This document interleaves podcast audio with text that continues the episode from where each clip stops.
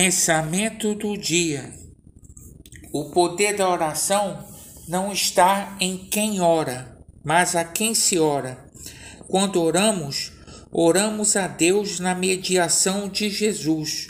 O poder vem de Deus pelo mérito da intercessão de Jesus.